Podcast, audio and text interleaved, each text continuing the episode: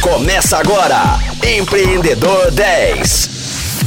Fala Rocktronics ligados no Empreendedor 10, eu sou o Flávio Amaral e está começando agora mais um programa. Nesta semana eu bato um papo com o Denilson Rocha. Denilson é diretor executivo nas startups Clima ao Vivo, plataforma de monitoramento de tempo e clima através de câmeras IP, a Dial, plataforma especializada em transmissões de velórios online e diretor de tecnologia e inovação do grupo Vertentes, provedor de acesso à internet, soluções em conectividade e segurança eletrônica eletrônica. Denilson, seja muito bem-vindo ao Empreendedor 10. Muito obrigado aí de antemão por passar aí essa semana com a gente. É um prazer conversar contigo. Muito obrigado, Flávio, demais Rocktronics. Eu que agradeço pela grande oportunidade. É sempre muito bacana bater esse papo aí com, sobre inovação. Isso é muito bacana para mim. Denilson, eu gosto de começar a semana perguntando como que as ideias surgiram, como que apareceu essa, ligou essa luzinha na cabeça aí do, do empreendedorismo, desse seu lado empreendedor. Então compartilha com a gente um pouquinho da sua história.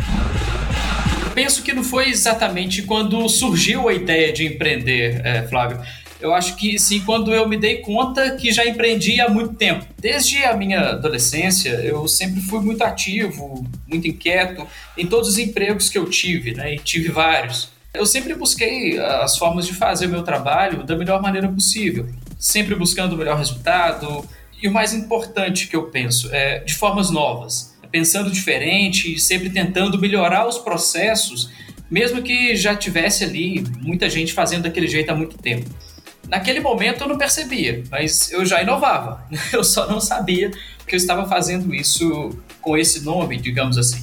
Mas uh, apenas em 2014 que eu realmente pude perceber e ter todo o contato com o ecossistema de inovação e startups. E, e realmente aqui vale citar que o tema de startups e inovação, de um modo geral, uh, ganhou muito mais representatividade no Brasil apenas nos últimos 10 anos aproximadamente. Quando em 2014 eu tive a ideia de criar uh, uma rede de câmeras mostrando as condições do tempo em cada cidade, o que originou minha primeira startup, o climaovivo.com.br, eu já entrei logo na pesquisa das tecnologias necessárias e no desenvolvimento da solução propriamente dita, né, da parte tecnológica, de, de fazer a coisa funcionar, sem ao menos me dar conta de que já havia um ecossistema voltado para startups, até mesmo na questão de recursos né, financeiros sobre como buscar capital. Eu não tinha essa informação ainda. Na verdade, eu fui descobrir que a minha empresa era uma startup depois de já tê-la efetivamente criado. Essa é a história do que aconteceu comigo realmente. Acho que não foi quando eu tive a ideia de partir para inovação, foi quando eu descobri que eu era o inovador. Então o caminho é um pouco inverso, assim, você se encontrou já nesse universo e aprendendo na marra toda essa, essa dinâmica, todo esse dinamismo e todo esse ecossistema de empreendedorismo e inovação. E aí, puxando um pouco para a área de TI, que tem total conexão né, com a sua atividade, com a sua formação e com todos os, os produtos, vamos dizer assim, que você lidera, quando que você iniciou essa trajetória dentro dessa área? De fato, o meu background vem do TI. É, em 97, eu tive a oportunidade de ser o primeiro colaborador de um provedor de acesso à internet que estava sendo criado aqui em Oliveira, que é a minha cidade aqui em Minas, é, chamado Vertentes Internet. Naquele momento, é, eu comecei a instalar modems para conexão de escada em PCs com Windows 3.11. Eu acho que é, muita gente aqui nem se lembra bem né, dessa, não participou dessa fase, algo bem longínquo assim, em termos de internet um mundo que o Google sequer existia, né?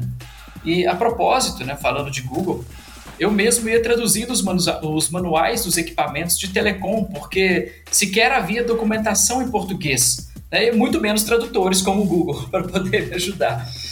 Nesse cenário em que eu já estava dentro da empresa e já trabalhando com tecnologia, é, eu comecei realmente a, a evoluir bastante, estudava muito e consegui fazer uma evolução constante cresci muito, né, passando por toda a parte ali de servidores Linux, as suas aplicações como servidores web, servidores de e-mail, servidores de DNS, toda a parte ali técnica que compõe a, a rede né, de internet.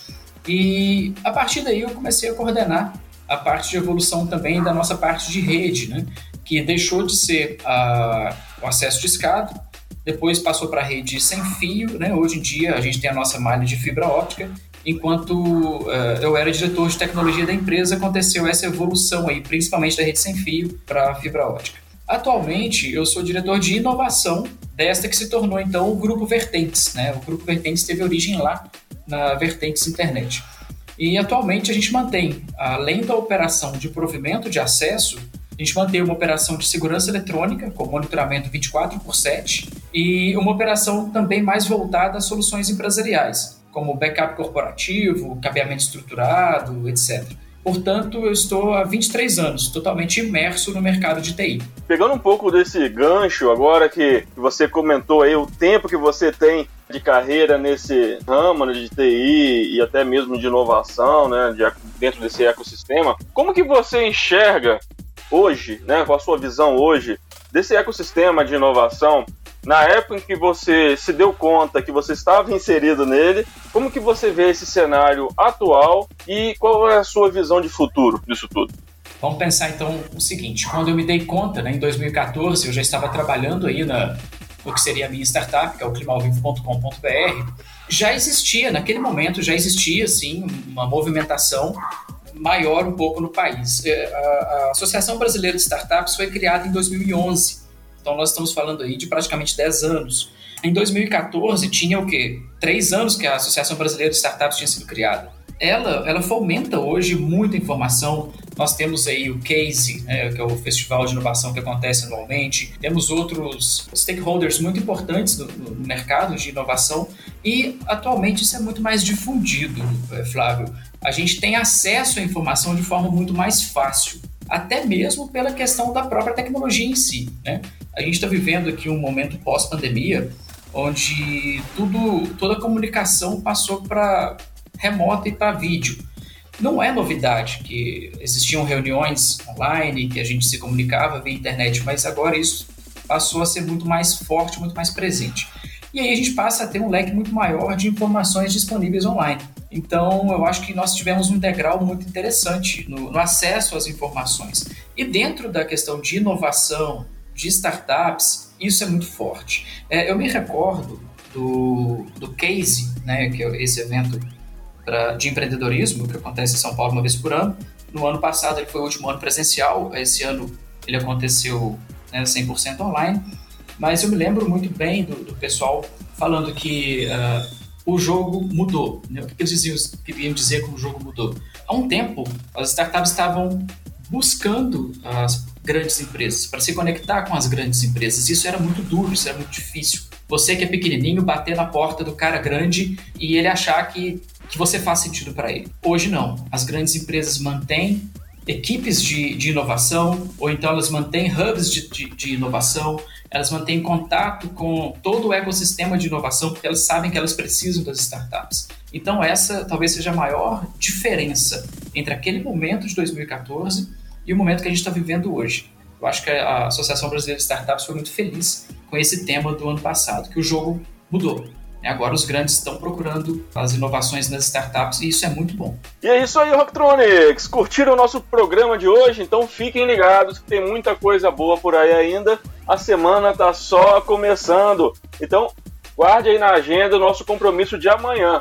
10 horas da manhã o Empreendedor 10 com reprise às 10 da noite. É lógico, acompanhe a gente nas redes sociais, arroba Rádio Rocktronic. Até amanhã!